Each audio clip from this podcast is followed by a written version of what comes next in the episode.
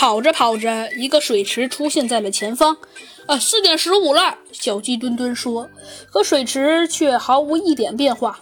不好，我们弄错了。你有没有和李白有关的东西？弗兰熊说。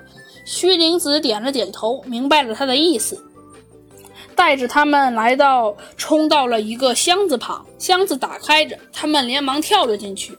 弗兰熊看了看表，说：“正好四点十六分，差点没赶上。”小鸡墩墩在一旁不解地问：“呃，为什么是和李白有关，而不是和水有关呢？”弗兰熊得意地解释了起来：“哼哼，小鸡嘟嘟，这你就不懂了吧？这些都是李白写的，这一行是《将进酒》，望天门山。”他们往前走了一段路后，前面出现了一行字，小鸡墩墩念了起来：“重如雷霆，不重如山。”猴子警长在一旁提醒他：“读的不对。”小鸡墩墩又读了一遍：“力如雷霆，不力如山。”弗兰熊捂住了脸说：“哎，我都没法见人了，居然有这只笨鸡！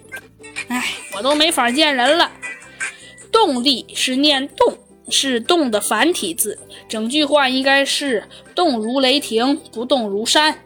屈灵子说。动如雷霆，不动如山，是出自孙子的《孙子兵法》呀。整句围棋是其疾如风，其徐如林，侵略如火，不动如山，难知如阴，动如雷霆。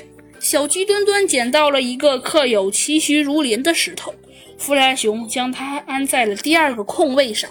紧接着，他们又捡到了刻有“侵略如火”的石头。